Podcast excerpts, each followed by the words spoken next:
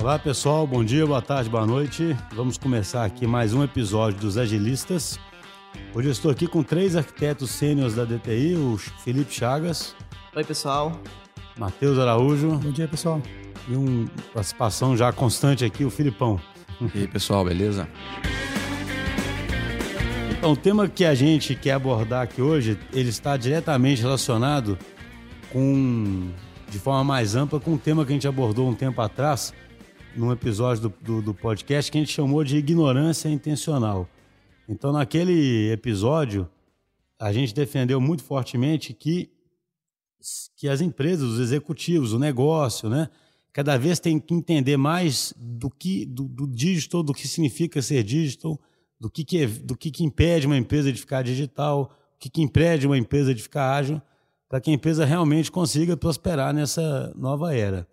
Então, a nossa defesa é que hoje em dia é, os executivos e várias pessoas nas empresas, elas intencionalmente são ignorantes em relação a esses assuntos, consideram que esses assuntos são muito técnicos e que não vale a pena é, entendê-los, e mais do que não vale a pena entendê-los, elas inclusive impedem que esses assuntos sejam discutidos, porque é uma coisa que eu brinquei muito nesse episódio, né? Se um cara chegar numa apresentação para o negócio com um termo técnico, a carreira dele está condenada né? na, na empresa. E é claro que uma empresa que vai começar a ser suportada por uma plataforma digital, que vai desenvolver muito software, que vai, vai ter uma cultura de agilismo, ela tem que começar a, a não ter medo de certos termos, né? E, e como e da mesma forma que os executivos que são admirados, né, os executivos digitais entendem esses termos, a gente acredita os executivos das empresas aí mais tradicionais que querem mudar têm que começar a fazer esse caminho. Então a gente vai fazer uma série de episódios com esse pessoal para trazer alguns, alguns termos, não que a gente vá falar técnico demais, mas também não vamos ter muito pudor, né? Eu já peço pessoal aqui não ficar com muito pudor de, de falar alguma palavra. E a gente queria começar falando de uma coisa que é importantíssima para alguém que quer ficar digital, que são os testes automatizados. Então, assim, é uma prática importantíssima e é importante falar porque se o negócio não entende isso, é, se quem toma a decisão de como gastar o dinheiro não entende isso, ele pode causar sérios impactos na possibilidade da empresa ser ágil, na qualidade do que está sendo produzido, que é o que a gente vai explorar aqui. Então, começo perguntando aí para vocês é, o que são os testes automatizados, né, no final das contas. É, acho que é, se você perguntar, fizer essa pergunta para 10 pessoas, você vai obter umas 15 respostas diferentes, né? Provavelmente aqui mesmo a gente vai ter algumas visões é um pouco diferentes aí, mas é, bom, primeiro acho que testes são testes automatizados são, são código, então eles fazem parte do código, eles estão eles são inerentes ao código. E assim, só pensando um pouco sobre o que é engenharia de software, né? Uma comparação bem clássica assim que tem entre a engenharia de software e outras engenharias clássicas é você comparar um, um míssil ligado com uma catapulta. Uma catapulta seria as, as engenharias clássicas, engenharia civil, engenharia mecânica, basicamente é, você tem um alvo fixo, estático, você planeja o lançamento do, do, do, do da, da, catapulta, da, da, da, esfera que vai lançar ele, você planeja, você lança e você, e você torce para que, ele, que ele chegue lá. É, no desenvolvimento de software, o nosso alvo ali é uma coisa móvel, uma coisa que está se movendo, que, que, que é completamente dinâmica, que muda o tempo todo. E, e, além disso, você tem diversos sistemas que impedem, tentam impedir que, que, que esse míssil é, é, é, chegue, a, atinja o alvo, né? Então, assim, a gente está tá falando de sistemas que são completamente é, é, é, flexíveis, sistemas que se, que, se, que, se, que se adaptam, que, são, que devem ser resilientes a essas, a essas adversidades do ambiente e sistemas uhum. que, que, que, mudam com o tempo, que são evoluíveis. E, assim, uma das formas de, a gente, de a gente habilitar isso são os testes, porque os testes eles vão tentar é, é, é acelerar o processo onde você é, valida se um, se um software está tá, tá certo ou não, se ele funciona ou não. Entendi. Então, você está dizendo que os testes automatizados eles vão garantir, no, no exemplo seu aí, que aquele misto está tá caminhando e está se adaptando ao que acontece diferente. Sim, e num, num, num, contexto onde a coisa muda bastante, né? Que acho que é a principal diferença da engenharia de software para outras engenharias. E principalmente se a correção de curso né, do, da evolução do software não está quebrando tudo aquilo que já foi, todo o trajeto já percorrido, né? Não está invalidando o que já está, o que já está construído, vamos dizer assim, né? E além de garantir que não está invalidando, Você garante que o que está sendo feito está sendo feito com uma qualidade superior, por alguns motivos que a gente vai elucidar, simplesmente pelo fato que testes estão sendo realizados, né? Testes estão sendo programados. Sim, com certeza. É, a gente percebe que é, códigos que são feitos é, orientados a, a testes são códigos mais fáceis de se manter, códigos mais fáceis de evoluir, não só por ter o teste, mas a forma como o código ele é construído também é uma forma mais fácil de ser, de ser lida. É um código mais, mais, mais tranquilo de ser evoluído. Se você fizer um teste que é um teste, não um código que é muito difícil de ser testado, provavelmente esse código ele não está seguindo boas práticas. Então, entrando um pouquinho aqui no detalhe, ele não vai estar tá tão modularizado, ele não tá, vai estar tão, desacoplado. E para poder permitir que um teste seja feito nesse teste de código, ele vai ter que ter esse comportamento de modularizado, desacoplado, e isso está tá garantindo que essa parte vai estar tá sendo bem feita. É interessante, ou seja, quem, quem já parte de uma prática que é orientada a testes, necessariamente, para poder fazer aqueles testes até com eficiência, digamos assim, ele vai ter que conceber o software de uma forma mais limpa, mais clara. Então ele vai se beneficiar disso também. É isso né, que você está falando. Isso, inclusive, é uma das dificuldades de a gente poder testar código legado.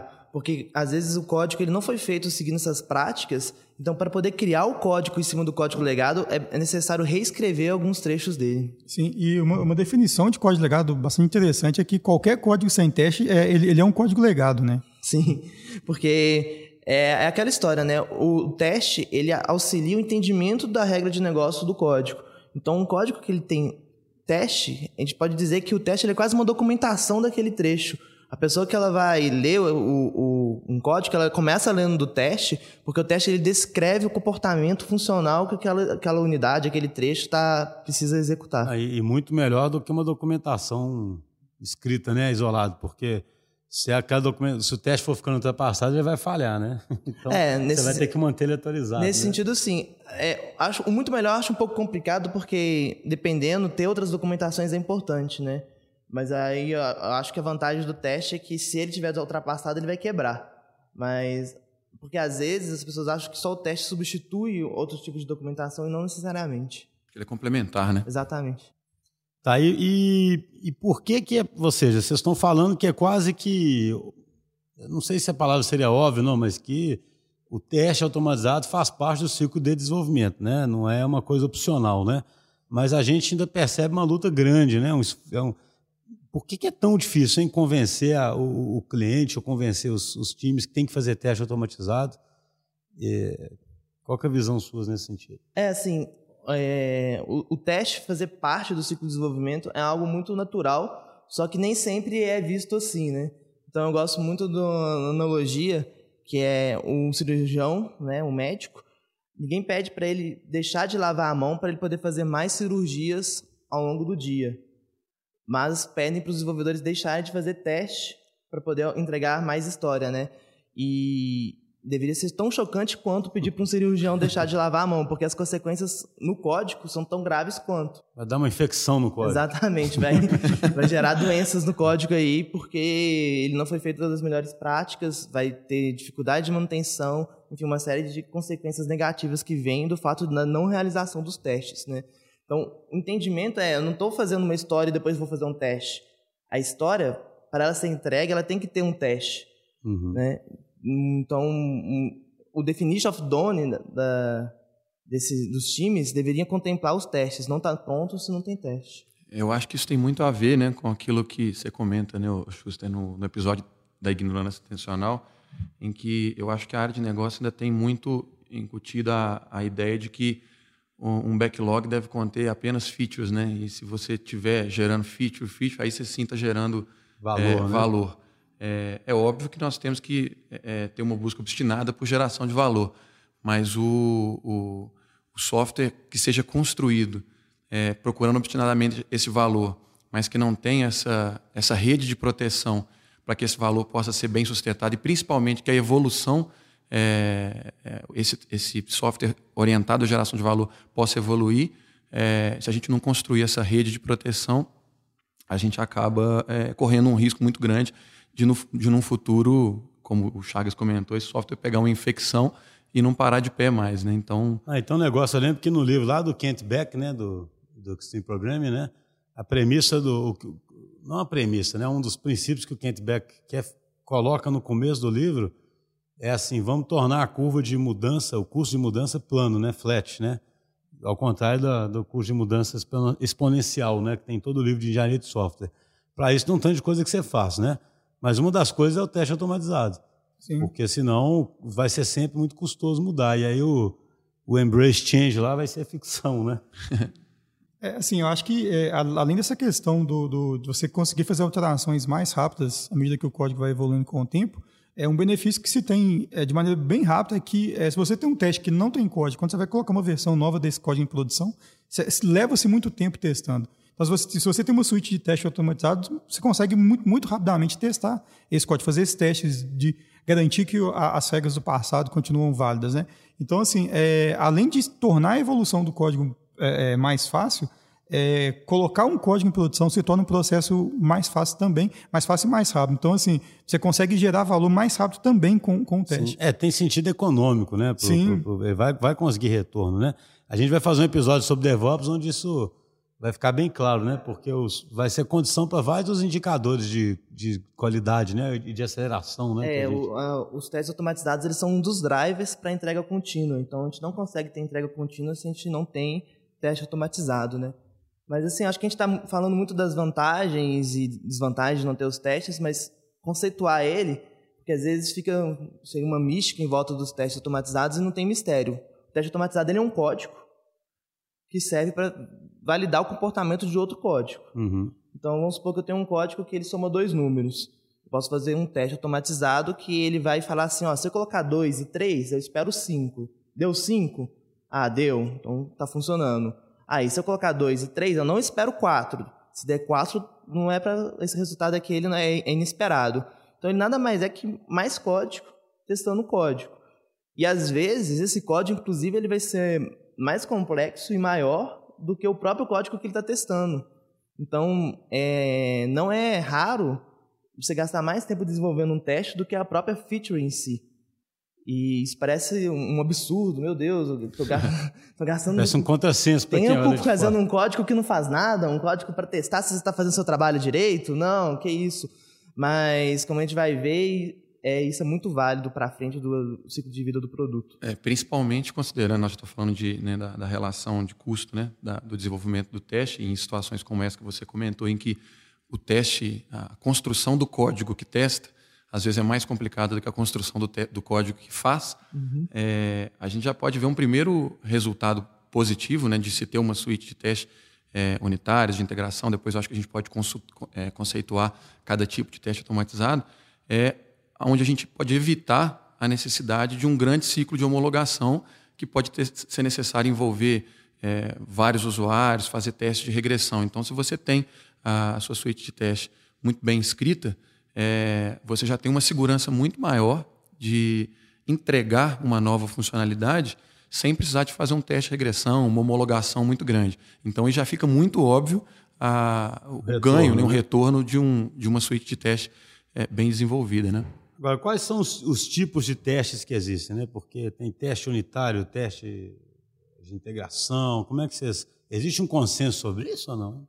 É, assim, é, na maior parte da, da literatura, né, e igual o Matheus comentou aqui no início, né, é, a gente pode até é, divergir um pouco em relação à existência de mais ou, ou menos tipos de, de, testes automatizados, mas eu acho que os tipos mais básicos, principais, né, são testes unitários, são testes de integração e testes de UI, né, que são testes de interface, vamos dizer assim. Né? Vou pegar esses três macro tipos de teste e eu gosto muito, no, quando eu, né, às vezes vou fazer algum processo junto a um time aí, fazer uma análise, uma análise arquitetural, é, de conceituar justamente para o time, para a gente saber se a gente está realmente construindo é, cada tipo de teste na sua, no, no, limite da sua atribuição.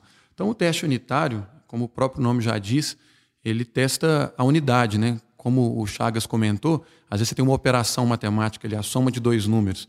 É, às vezes a, a, funcionalidade completa deveria somar, deveria multiplicar, deveria dividir, mas se você vai testar unitariamente, você testa a soma, depois testa a divisão, depois testa a, a, a multiplicação. É, e de forma que você garanta que cada uma dessas unidades funcionem perfeitamente nos seus fluxos principais e de exceção. E um teste unitário eu gosto de falar, Aliás, todo tipo de teste a gente deveria avaliar aí três grandezas, né? que seria a granularidade do teste, é, o tempo que ele, que ele necessita para a execução e a, a dependência que esse teste tem de elementos externos. Então, um teste unitário ele tem uma granularidade maior. Então, ele, é, você tem muito mais código para testar muito menos código, vamos dizer assim. Né? Você testa porções menores de código, construindo uma suíte de teste, às vezes maior, que vai testar de fato a unidade. Ele deveria demorar cerca de milissegundos a poucos segundos para ser executado. Porque como ele é, é, é, vamos dizer assim, a rede de proteção inicial do seu, da sua, do seu software, ele deveria ser uma suíte de teste que você deveria ter, conseguir executar com frequência, a cada build, é, a cada commit que seja. Então, se um desenvolvedor tiver que executar uma suíte de teste é, unitária automatizada e ela demorar minutos, às vezes horas, ele vai ser compelido, por definição, a não executar. E isso já, por definição, não fica interessante para que a gente mantenha realmente aquele código sendo evoluído e não quebrado. Então, deveria executar de, de milissegundos a poucos segundos. É, e a dependência né, de, de, elementos externos, num teste unitário, não deve ocorrer. Então, um teste unitário ele se utiliza muito de mocks, né? Que, por exemplo, ah, você tem uma relação com o banco de dados. Você não quer testar que o banco de dados funciona. Né? Isso aí a gente espera que, que, que, que já seja verdade. Então, você moca a sua estrutura de dados, você constrói um, um um, um, cenário conhecido, né? Um cenário conhecido, né? Um elemento ali entre aspas fake que se comporta como aquele, aquele Você vai elemento. simular o banco de dados. Exatamente. Não vai ter um banco de dados ali mesmo, não. Vai ter só um cara que, olha, estou fingindo que é o banco de dados aqui. Exatamente. Então ele, ele não deve ter dependências externas, que seja de banco de dados, que sejam de é, web negócio, service. Alguém explica o que é o mocar, porque a gente, como né, mocar é um termo bem que vocês conhecem, né? O que é mocar? porque ficar mocado é ficar escondido, né, Nagíria? É. O que é o mock? Bom, é, Acho que mock seria você construir esse, esse, esse cenário que você esse cenário que você conhece. Então, basicamente, é, a estrutura de um, de um teste, independente do, do tipo dele, é basic, seria basicamente given, when, then. Né? Então, assim, dado que uma coisa aconteceu, quando a minha aplicação executar, então eu espero que um resultado X aconteça. Então, assim, o mock seria esse, esse given, seria você construir um cenário que você sabe, você, você tem certeza qual é esse cenário, então, essa certeza de qual é esse cenário é, vai te, vai, quando você executar o software, vai te dar um outro resultado que você sabe, você sabe qual é. Então, você vai conseguir comparar é, é, esse resultado que o software te deu com o resultado esperado. Então, por exemplo, quando o Chagas cita os exemplos da, da, da soma, o, o, seria você, numa num método que faz uma soma de, de dois números, o mock seria o 2 e o 2. É... Alguém que te entregasse aquele, aquele parâmetro de entrada. Né? Você fala assim, é. se isso envolvesse uma complexa consulta no banco, você ia fugir disso para poder testar exatamente aquela é, situação. É, pegando o um exemplo dos dois números, vamos supor que a aplicação de dois, ela soma dois números e depois ela salva esse resultado no banco. E eu estou fazendo um teste unitário só da soma de dois números. Eu não quero, nesse momento, testar o comportamento do banco. Então, eu vou simular que eu salvei no banco. Ó, deu sucesso a sua operação de salvamento aqui no banco. Mas o, o, o teste está focado ali só na, na, parte da soma dos números, porque como o estava conceituando, esse é, faz parte do teste unitário. Se o teste ele envolve mais, outro sistema ou até partes do mesmo sistema, ele já é uma outra categoria de teste, que são os testes de integração. Sim, acho que é importante só fechar esse assunto do teste unitário, né? É importante ressaltar que assim, a gente moca o banco, a gente moca outros serviços, não é porque a gente está querendo mentir, não. É porque é, fazer integrações Poder com essas... focar, né? No Exatamente, porque fazer integrações com essas aplicações, é, tanto em termos computacional, em termos de tempo, isso é, isso, isso é caro. Então, a gente não vai conseguir ter esse teste que o Filipão citou, que vai rodar em milissegundos e até segundos, é, se a gente tiver que fazer integração com, com, com, com vários, vários então, sistemas. Só para ir né? fazendo um resumo, então está falando o seguinte, né? um primeiro teste automatizado, vamos dizer, um nível mais, mais próximo do, do, do, do mais baixo que existe, seria Cada lógica que eu faço, eu testo ela. Esse é o, é o teste unitário. Se eu estiver fazendo isso, eu vou estar garantindo que tudo que eu vou escrevendo está funcionando corretamente. Sim. Só que ainda falta eu garantir que isso funciona corretamente de forma integrada, né? Sim. Que aí seriam os testes integrados. E determinística também, né? Os testes, eles não podem depender de variáveis aleatórias. Então, vamos supor que eu tenho um, te um sistema que ele lê um valor da bolsa de valores de uma ação específica para depois fazer uma série de, de ações. Eu não vou poder ler o, o valor do dia naquele momento para um teste unitário, porque eu não sei qual vai ser isso e eu não vou conseguir medir qual vai ser o resultado posterior a essa leitura, né? Então, os testes unitários eles têm um caráter determinístico também.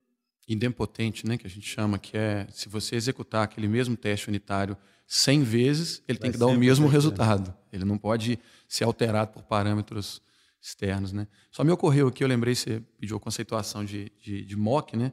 Gente pode conceituar também de uma forma linguística, né? Porque o mock em inglês é imitar. Então, é de fato algo que imita alguma coisa, né? Tem aquele pássaro lá, o mockingbird, o tordo, né? Que é um pássaro capaz de ouvir um som e repetir, né? E imitar o som. Então, o mock também pode ser conceituado como simplesmente algo imitando outra coisa. Trazendo aqui é o papagaio.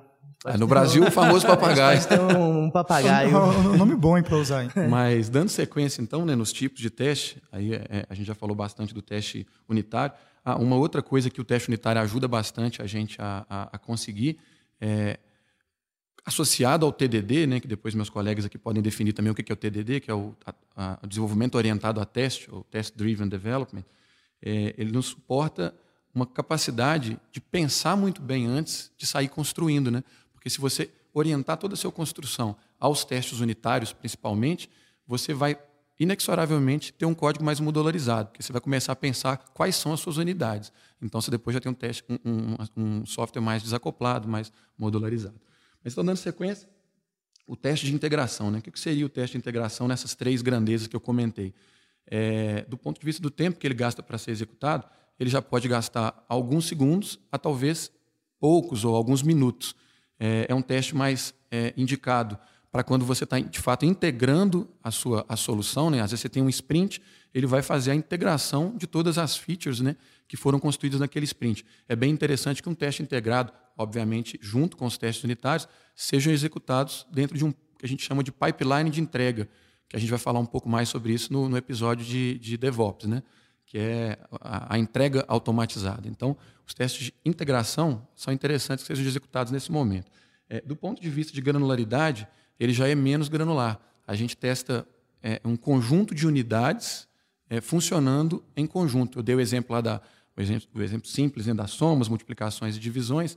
Nesse momento, você já pode integrar essas operações para se certificar de que, de uma forma orquestrada, né, trabalhando de uma forma junto, conjunta, elas continuam funcionando porque não é incomum, às vezes, a gente testar as unidades, todas elas estão funcionando individualmente, mas na hora que começa a fazer a junção daquelas funcionalidades, alguma coisa não está é, é, funcionando, que seja pelo protocolo que elas comunicam, enfim. É. Acho que um exemplo bem, bem, bem simples disso aí, Filipão, é, seria o seguinte: você tem um, sistema que ele trabalha com, com medidas, ele trabalha usando é, é métodos, e você tem um outro sistema que trabalha usando, usando pés.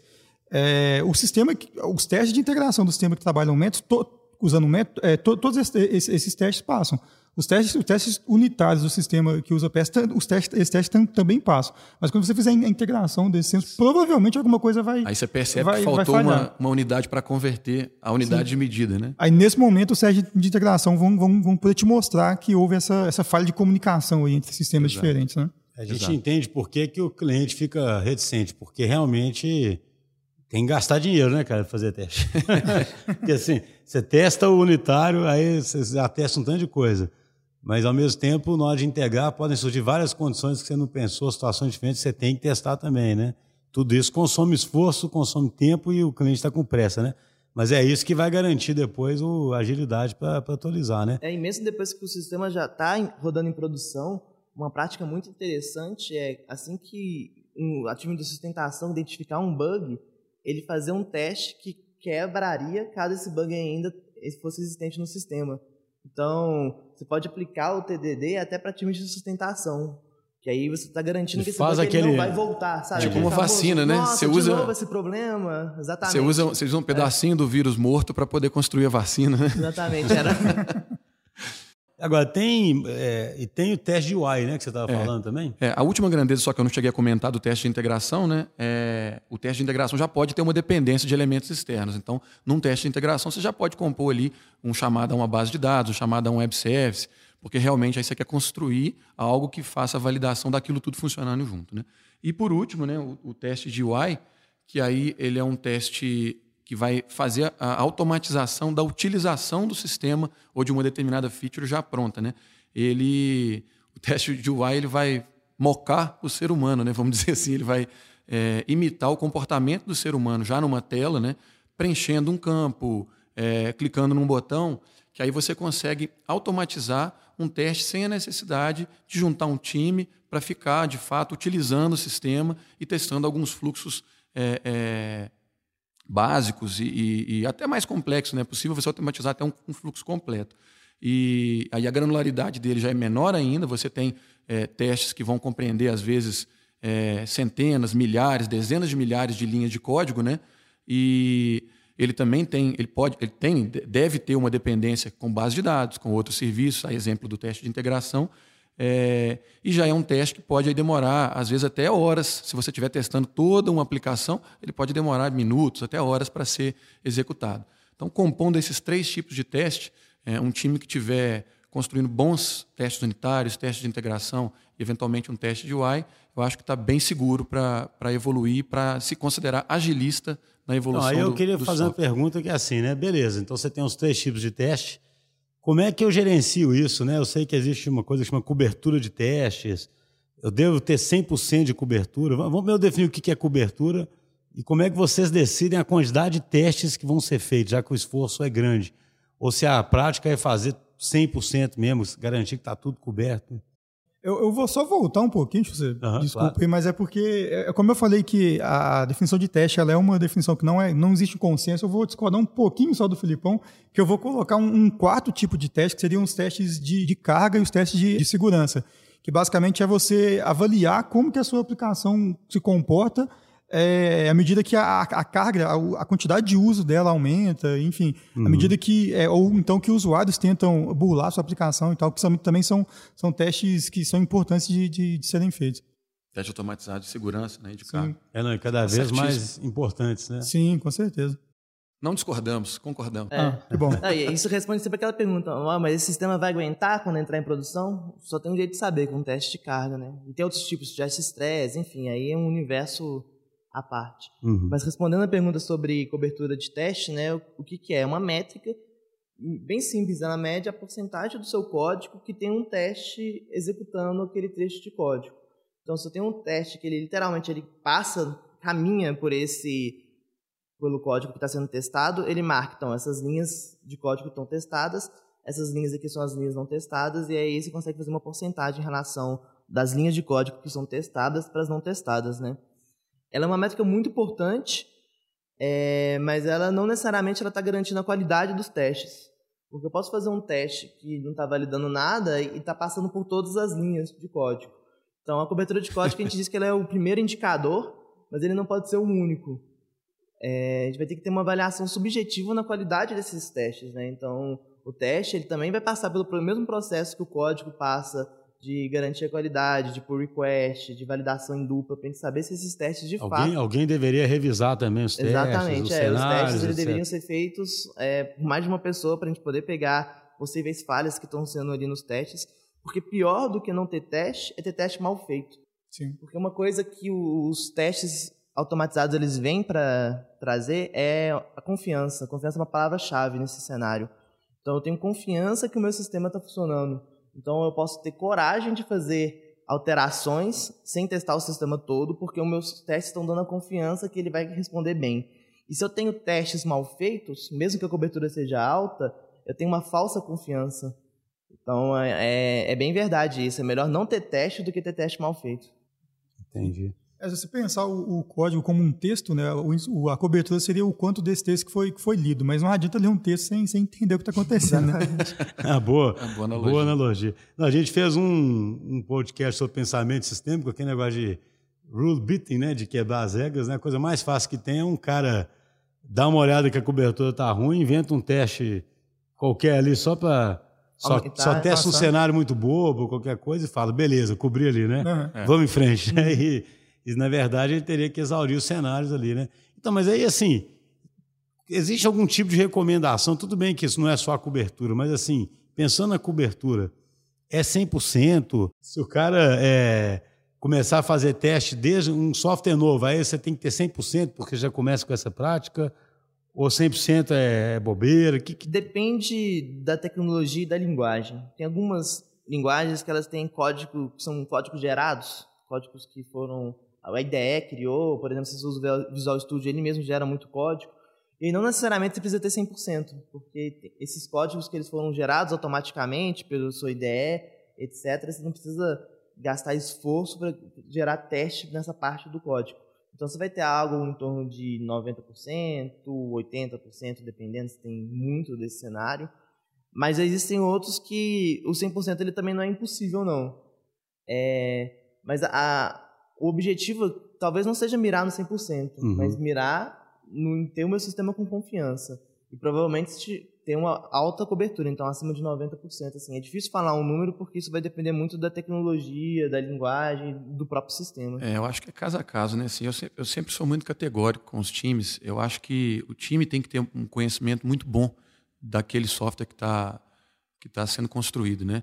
É, então, eu acho assim, se o time me falar assim, ah, minha, minha cobertura está em 50%, poxa, não parece que é, que é uma quantidade é todas, é. suficiente. Mas se eu perguntar o porquê que está em 50% e o time me falar assim, não, porque a gente avaliou o código, o nosso código de fato, o código que gera valor, e nós entendemos que nessa porção do código aqui, um teste unitário é, é, não vai se pagar, ou nessa outra parte aqui é código gerado. Então, assim, eles decidiram, né?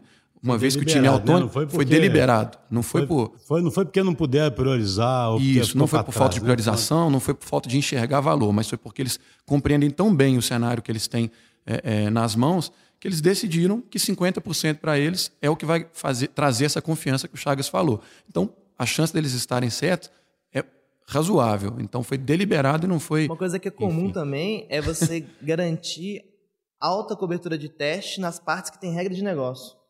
Então, tem outras partes do código que vão ser comportamentos funcionais ali, etc. Mas, por prioridade, ah, não. A gente está garantindo aqui, ó, a parte de negócio está 100%, do funcional está uns 20%, porque, igual o Filipão falou, a gente entende que o valor aqui está no módulo do negócio. Só para ficar claro, o que, que você está... Qual a diferença aí no que você está dando para funcional ou regra de negócio? Então, né? O, o funcional aí, nesse caso, eles seriam coisas... É, da tecnologia mesmo, né? Então, vamos supor, tem um, uma API e essa API ela é autenticada. Então, ela tem uma segurança ali de usuário e senha. E tem todo um arcabouço por trás disso para garantir que tem uma criptografia, etc. A regra de negócio seria validar usuário e senha. Porque a regra foi definida. E, por exemplo, vamos supor, pode ter uma regra que se o cara digitar três vezes a senha errada, ele tem que ser barrado. Uhum. Isso que seria a regra de negócio. Agora, qual que é o tipo de criptografia que Você tá precisa testar trás. que está criptografado, por é. exemplo. Porque isso é dado pelo componente que você está usando, pelo... Se você tem tempo, é bom. Mas em questão de priorização, testar a regra de negócio nesse, nesse cenário faz mais sentido. Se tivesse um índice de cobertura da regra de negócio, seria muito bom, né? É. Que a gente levantava esse índice e pronto. Era, era, era, mais fácil de se medir o avanço. É, se você tem um sistema até modularizado em, em, camadas bem desacopladas, você até consegue fazer isso. Tem um projeto ali que a gente conseguiu definir qual que era a porcentagem de regra de negócio e a porcentagem do sistema como um todo. Ah, interessante. Aí ficou um índice de cobertura melhor, vamos dizer assim, né? Teve mais visibilidade dele. Agora, eu, o, é, interface com o usuário é difícil pra caramba de testar, não é? Bem, bem difícil, é porque geralmente a interface é muito dinâmica, né? Então, assim, à medida que é, é, mexer na interface implica em, em mexer no teste. É, então, assim, é, muitas vezes a gente, esse teste de interface mesmo a gente deixa para ser feito é, por, por, por, um humano, né? Até porque tem, tem, você tem interface que o usuário, às vezes, vai, ele vai, vai acessar uma tela no computador, é, essa tela vai, vai, vai disparar o envio de um, de um, de um, de um e-mail, de um SMS para ele, e, e, você precisa testar isso. Então, testar isso de maneira automática é bem, é, é, é bem, bem difícil e é bem, e é bem caro também, né? Aí, é, sei não lá, que não dê para ser feito. Na minha, da, da, minha ignorância mesmo, tem um tanto de browser, aí tem que acontecer uma coisa, num acontece, no outro acontece. Dá para automatizar isso ou não? Dá. Existem ferramentas que conseguem simular o comportamento de diferentes browsers. É, inclusive, você consegue até paralelizar, ao mesmo tempo que está testando no Firefox, está testando no Chrome, está testando no Internet Explorer, o Edge. É, para testes de UI, existem muitas ferramentas hoje em dia, algumas pagas, outras open source, gratuitas, para poder realizar esse tipo de teste. Eles são mais custosos de serem feitos mesmo, de serem programados. muitos deles são baseados até em, em, gravação, tipo, eu vou aqui me comportar como se fosse usuário, ele está gravando meus cliques e qual botão estou fazendo, e depois eu vou repetir isso e, e diversas vezes e conseguir ver o resultado final. Mas é possível simular, sim, o comportamento de vários browsers. Isso é muito utilizado até também no, no universo mobile, né? Que a gente tem uma infinidade aí de, de hardwares diferentes, né? É, é, o Android é muito fragmentado. O Android é muito fragmentado, então, então é, uma, é uma ferramenta interessante para a gente conseguir perceber o funcionamento daquela aplicação, principalmente, é, pelo menos nos, nos, vamos dizer assim, nas versões mais utilizadas, né? Estatisticamente falando, para a gente saber qual que vai ser a, a o comportamento do software no pareto aí da, dos usuários. Para evitar o famoso na minha máquina funciona. eu testei na minha máquina, mas testei ao mesmo tempo em 200 outras máquinas também. Exato. Então, gente, mais alguns. Está caminhando para o final. Deixamos de cobrir alguma coisa aí? Fizemos uma cobertura boa do teste automatizado aí. Tipo, podcast nós tá falamos bem o, o assunto. É, falamos da importância, falamos dos tipos, falamos mais ou menos de como gerir né, a questão de cobertura. Tem algum outro aspecto aí que vocês, é, a gente pode estar esquecendo? Eu, eu gostaria até mais é, é, na parte filosófica da coisa do que na parte técnica, né? É, dizer para os nossos ouvintes e às vezes ficam pensando aí, né, sobre no retorno possível de construir o, o teste automatizado. É, eu acho que uma forma legal de se avaliar é se você fica reticente de, de pagar pelo teste automatizado, porque você acredita que o que vai te dar o retorno é a geração de valor, é, e se a gente for utilizar os conceitos agilistas para ser o drive da geração de valor, né, que é a gente ter é, bastante adaptação, né, correção de custo, testar hipóteses, OKS, que é tudo aquilo que a gente já falou em outros episódios, é, quanto mais rápido a gente testar uma hipótese e falhar ou, ou, ou suceder naquela hipótese, é, mais rápido a gente vai aprender sobre como aquele software vai se comportar nesse mundo VUCA que a gente está jogando, lançando uhum. ele. Né? É, então, se a gente está dizendo que o teste automatizado é aquela rede de proteção, né? é, o, é o escudo lá né, dos 300 de Esparta, igual você já usou essa metáfora, né? É, se a gente acredita que ele, ele traz essa proteção, ele traz essa segurança, a gente cria mais coragem para testar mais hipóteses em menos tempo. Né? Então a gente tem coragem de fazer mais publicações daquela, daquela aplicação. Se a gente pegar exemplos grandes aí, né? Facebook, Instagram, é, é, o próprio Google, eles é, executam dezenas, centenas, milhares de deploys por dia, por semana. Como que eles teriam coragem de fazer alterações isso, né? com tanta frequência se eles não tivessem a segurança de que, às vezes, uma feature né, pontual que eles alteraram não quebrou todo o sistema? Então, é, é, é muito importante a gente entender que os testes automatizados eles se pagam também por isso, né? Você vai ter mais coragem de testar mais hipóteses. Se você vai testar mais hipóteses, você vai entender mais de como o software está alterando o seu negócio. E a chance de você estar tá gerando valor com mais frequência ela é aumentada também. Ah, perfeito. O último ponto aí que é, a, gente, às vezes a gente acha que teste automatizado é uma coisa nova, uma coisa recente, assim, mas na verdade é a primeira vez que surgiu o, o termo assim, na, na, na engenharia de software foi em 76. Então, assim, já tem algum tempo que nós estamos falando sobre isso, né? É, não, sabe assim, pra, pra, caminhando para fechar, o que eu acho, apesar de a gente ter feito todo esse drama, digamos, de tentar convencer que tem que usar, eu acredito que nós estamos numa era onde isso vai ficar totalmente para trás, sabe? Na, na, medida em que os negócios ficam digitais, igual os clientes já estão sendo, de certa forma, obrigados a adotar a cultura ágil por uma questão quase de sobrevivência, quem tem um negócio apoiado numa plataforma digital, obviamente tem que poder mudar ela continuamente, né? E esse é um dos aspectos fundamentais, né? Então, assim, é, eu acredito que, que, isso aí vai ser uma questão completamente superada, mas que é importante explicitar, porque, assim, tem gente que veio de uma era onde o software era acessório, né? Eu sempre falo isso aqui no podcast. Não é claro, se você faz o sistema uma vez na vida e pretende mexer pouco nele, alguém podia realmente falar se é, seria bastante discutível se eu deveria investir em teste, sabe? Ah, não vou mexer no sistema nunca. Se der um problema um dia, eu dou um jeito de, de resolver, entendeu? É, agora, não, eu vou fazer um sistema sobre o qual meu negócio está apoiado, eu vou trabalhar e mexer nele o tempo todo e preciso fazer isso rápido. Um dos aspectos são os testes automatizados, né? Os outros nós vamos ver no episódio de DevOps. E na verdade a gente pode fazer um episódio sobre uma arquitetura limpa também, porque é claro que para mexer rápido não é só testar rápido ou colocar rápido em produção, né, cara? Tem que ter sido bem feito também, né? Isso aí, então, pessoal. Vamos terminando o episódio aqui. Despeçam-se. Abraço aí, galera. Pessoal, bom dia. Valeu, pessoal. Até a próxima.